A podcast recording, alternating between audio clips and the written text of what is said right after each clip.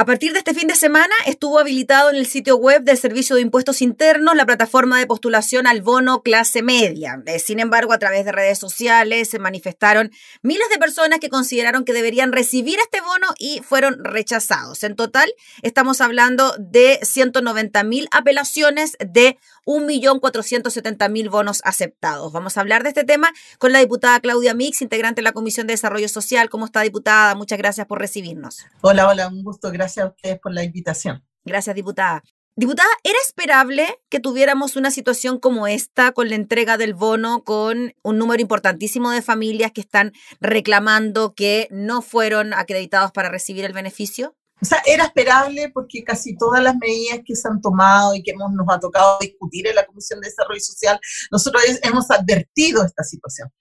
En cada uno de los bonos, en cada una de las iniciativas, nosotros hemos advertido que van a tener problemas porque son por ejemplo, el cálculo de 408.125 pesos y te, y te evalúan lo que tú eh, tuviste de pérdida en el año 2019 comparado con el 2020, etcétera. Hay cifras como lo veíamos muy bien en las publicaciones de quienes salieron rechazados, que a veces por 40 mil pesos, que a veces por 12 pesos, tenían problemas de rechazo. Y eso lo provoca la hiperfocalización de todas las medidas económicas que ha tomado tanto en el bono clase media, que nos parece además un absurdo, eh, un absurdo desde la conceptualización de clase media, vamos a hablar de familia de clase media que sido un ingreso de 500 mil pesos, o sea, ¿de qué estamos hablando?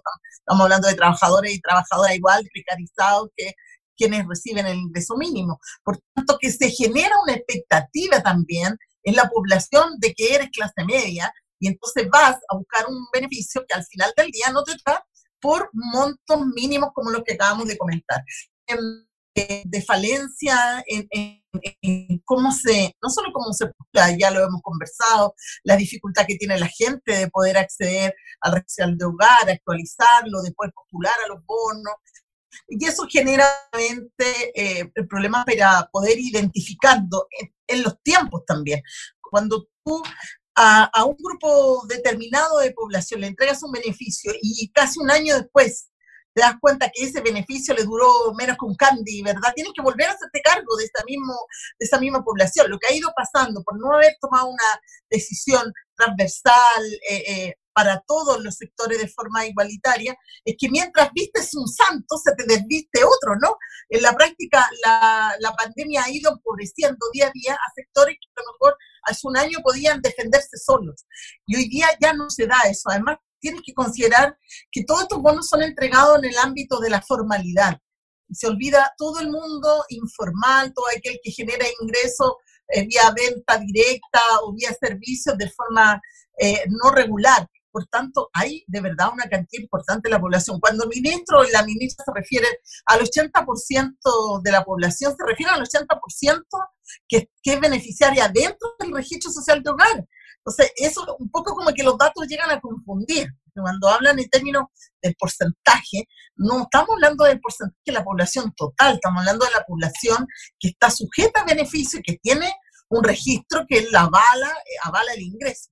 Entonces nosotros hicimos ver tanto en el IFE 1 desde el primer momento hasta el último bono de clase media en discusión, es que eh, este sistema de focalizar la entrega y de no hacerla de forma integral, de no haber tomado un bono, un monto, haberlo entregado por familia o por integrante de familia una sola vez, una cantidad razonable, no hubiese permitido de verdad hace un año haber tenido primero un confinamiento total, sin preocupaciones de la gente, todo el mundo en la casa teniendo resguardo, teniendo los recursos para pagar las deudas, para pagar los compromisos. Y hubiésemos evitado que la gente salga hoy día y ya se sorprenden de que la gente más joven no está yendo a, vacunarse. La gente menores de 50 años no se está yendo a vacunar, porque la gente está trabajando. Porque tuvieron que esta semana recién extender el horario de vacunación para el día sábado, porque efectivamente de lunes a viernes, quienes mueven la economía en este país están mayoritariamente en ese tramo de edad, por tanto no iban a dejar de ir a trabajar un día por ir a vacunarse. Entonces, hay cosas como que, acuérdate que cuando el ministro se hablaba que desconoce el hacinamiento, eso es lo que le pasa a este gobierno, no conoce la realidad.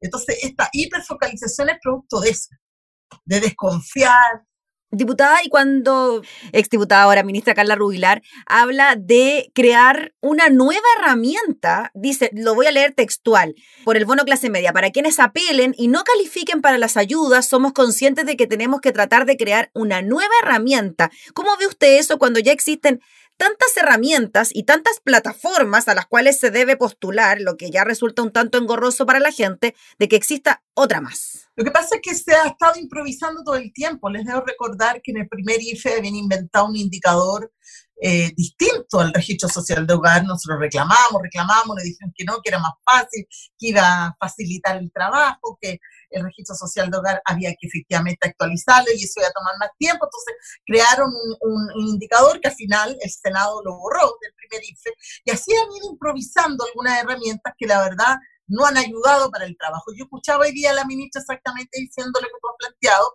y entonces uno escucha y dice, pero ¿cómo? Si les dijimos que les iba a pasar esto, pero ¿cómo recién están reaccionando a lo que efectivamente eh, han ido arrojando los datos. Ella, ella dijo hoy día en la mañana tal cual, vamos a ver lo que arrojan esos 190 mil rechazos para ver dónde estamos fallando, cuáles son los aspectos que no estamos considerando y ahí vamos a crear un, otro instrumento, otra herramienta para poder llegar a todas estas personas. Entonces, eso no puede ser si los datos se cruzan. El, el Estado maneja todos los datos, todos nuestros datos, cuánto ganamos, cuánto pagamos de impuestos, cuánto cotizamos, lo que, lo que, lo que debemos, todo eso está en el sistema. Sería mucho más simple. Todos tenemos cuenta Sería mucho más simple tener un bono de un valor único entregado a cada uno de los chilenos y chilenas, y mal que mal, ese, ese, temor de creer que todo el mundo se quiere aprovechar de los bonos. Incluso nosotros ingresamos indicación a propósito de este bono de clase media, donde les decíamos, donde les decíamos que, donde les decíamos que eh, no podían multar a las personas, no podían multar a las personas cuando eh, habían recibido el bono equivocadamente, porque las personas no tenían la culpa. Las personas no tenían la culpa de que eh, a veces creyendo que, les, correspondía, postulaban, eh, recibían y después el Estado, revisando los datos, había considerado que estas personas habían, eh, eh, habían, se habían aprovechado y habían cobrado un bono que no les correspondía, entonces los demandaron para que lo devolvieran, acuérdense de todo eso. Nosotros les ingresamos una indicación con el diputado Barrera para que aquellas personas que recibieran el bono que lo recibieron no en forma eh, eh, maliciosa, ¿no? que no, no, lo no lo buscaron para recibirlo en forma maliciosa, que no se los descontaran, no se los descontaron porque había un error del sistema, de los datos, etc. Y tampoco fue acogida, tratamos de que se ingresara en el Senado, tampoco fue acogida. Entonces, ¿cuál es la lógica? Castigar a la gente cuando la gente cree ¿verdad? Primero lo han convencido que son clase media, que tienen una caída importante en su ingreso y que creen que tienen derecho a un bono que además está llena de letras chicas. Entonces es compleja la situación. Yo de verdad creo que hoy día el sentimiento que hay en la gente es se están riendo de nosotros, se están riendo de nosotros. Nos muestran el dulce de lejos, nos dicen que es para nosotros y cuando lo queremos ya no está detrás de la vitrina, ¿no? no, pueden acceder. Diputada, y si ya el gobierno ha dicho no a una renta básica universal con depósitos vía transferencia en cuenta RUT, está la opción nuevamente de este tercer retiro, ya sabemos lo que pasó, se discute esta semana en el Senado tras la aprobación en la Cámara, y ahora el ministro Delgado salió diciendo que ir al Tribunal Constitucional era una noticia en desarrollo, a diferencia de lo que dijo el fin de semana el presidente cuando aseguró que se iría al Tribunal Constitucional. ¿Cómo lo ve usted esa posibilidad? Yo lo que he escuchado, además de los comentarios de candidatos presidenciales del oficialismo, donde han dicho que efectivamente están en conversación, están buscando una medida intermedia, eh, un poco como que se hagan cargo del tercer retiro, que lo mejoren, que pongan algunos límites en, el giro, por ejemplo, que no sea más de un millón de pesos, están dándole una vuelta claramente porque se terminan de convencer algo que nosotros hemos visto todo este tiempo, de que las políticas públicas que han, que han, inventado en torno a la necesidad de la gente han fallado, han estado erradas, y por tanto hoy día no les queda más que, con la presión también de su sector, buscar alguna salida que eh, permita eh, que efectivamente este, este tercer retiro, que llega además a 7 millones de personas, hablaban el otro día, además manejaban los datos de manera bien, bien maliciosa, ¿no? Han dicho que eh, 5 millones de personas no van a poder retirar, cuando en realidad son solo 3, y han dicho que eh, se ha llegado al 80% de la población con el IFE, la verdad que solo aquellos que son beneficiarios del registro social de hogar, y en este caso el tercer retiro igual podría llegar a 7 millones de chilenos, que no es poco, en un momento en que la gente siente que nada le llega, obviamente una alternativa. Yo creo que el gobierno, así como vamos viendo, va a terminar viendo una alternativa. Nosotros creemos desde el Frente Amplio que hay que ir un poquito más allá.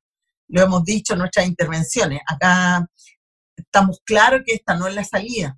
Estamos claros que acá lo que tiene que hacer el Estado no es solo meterse la mano al bolsillo, sino que también capitalizar eh, más recursos a través del impuesto a los super ricos, que es otro proyecto para nosotros súper importante, eh, para que efectivamente no tengan que estar preocupados por la billetera fiscal, si tenemos o no tenemos recursos para poder salir a apoyar y ayudar a todos los chilenos y chilenas. Nosotros creemos entonces que tiene que haber un análisis más estructural de lo que está pasando. Y lo otro, que es, eh, siempre lo hemos dicho, si las proyecciones del FMI para este año son tan altas, el crecimiento económico, y uno ve que además la gente lo que ha hecho, mucha gente, ¿ah? Ha guardado parte de los retiros, porque no confía en la banca, porque no confía en nadie y quiere tener su tranquilidad ahí debajo del colchón, o va y lo gasta, el invierno, o va a las deudas de los centros de estudio que también son administrados por el mismo dueño de la AFP.